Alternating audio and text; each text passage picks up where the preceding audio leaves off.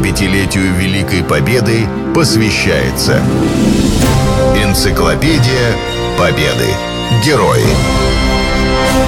Программа создана при финансовой поддержке Федерального агентства по печати и массовым коммуникациям. Новиков Александр. Маршал. Дважды Герой Советского Союза. Александр Александрович Новиков маршалом авиации стал в феврале 44 года. В 45-м ему дважды присвоили звание Героя Советского Союза. Почти всю войну он командовал военно-воздушными силами Красной Армии. Его именем названы улицы в Москве, Санкт-Петербурге, Калининграде. Помимо советских орденов, имеет высшие награды Франции, США и Монголии. О своем детстве Александр Александрович пишет в книге «В небе Ленинграда». По происхождению и образованию я был весьма далек от армии. Родился и вырос в бедной крестьянской семье. Рано познал земледельческий труд и полюбил его. Учился с охотой, окончил начальную и второклассную школы и выдержал конкурсные экзамены в учительскую семинарию. Потом учительствовал недалеко от родной деревни Крюкова в Пешевской начальной школе. Профессия учителя нравилась мне, и я был доволен своей судьбой. Казалось бы, интерес к воинской службе должна была вызвать биография отца, унтер-офицера, участника русско-японской и Первой мировой войны. Однако отец детям о войне рассказывал мало и неохотно. Жизнь Александра круто изменила революция.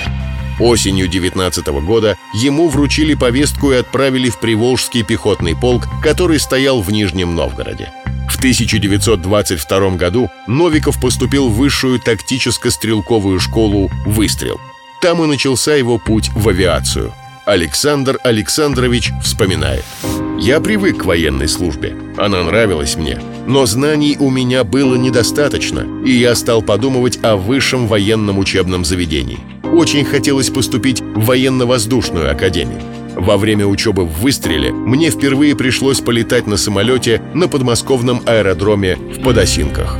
Полет длился всего 15 минут, но запомнился надолго. Тогда-то я и заинтересовался авиацией. Кому-то из высшего руководства пришла в голову идея, что штабным командирам полезно освоить профессию летчика-наблюдателя. Новикова прикомандировали к штабу ВВС округа для стажировки, предусматривавшей практические полеты. Это была первая ступенька в небо. Вскоре Александра Александровича назначили начальником штаба авиационной бригады в Смоленске. Так началась его служба в авиации. Первые месяцы были очень сложными. Тогда невозможно было представить, что через 10 лет он будет командовать всеми военно-воздушными силами страны. Но это случилось. Потом была учеба в военной академии имени Фрунзе. Советско-финская война предоставила хорошую возможность в боевой обстановке отработать приемы взаимодействия авиации и других родов войск. Здесь пригодились знания Новикова, которые он получил во время службы в сухопутных войсках. Великую Отечественную войну он встретил в должности командующего ВВС Ленинградского военного округа. В своих мемуарах Александр Александрович так описал первые минуты войны. В город война вошла в три часа утра, когда ленинградцы еще крепко спали. В это время высоко в небе промчалась девятка истребителей, ведомая старшим лейтенантом Михаилом Гнеушевым. Еще через 20 минут под Ленинградом разгорелась первая воздушная схватка.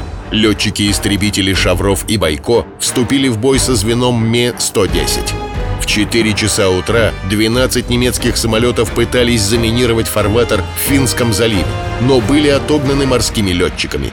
Несколько позже 14 Ме-109 сделали попытку отштурмовать один из наших аэродромов под Выборгом.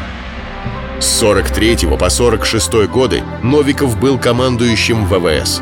В качестве представителя Ставки координировал действия авиации нескольких фронтов под Сталинградом и во время Курской битвы участвовал в штурме Кёнигсберга и Берлинской операции.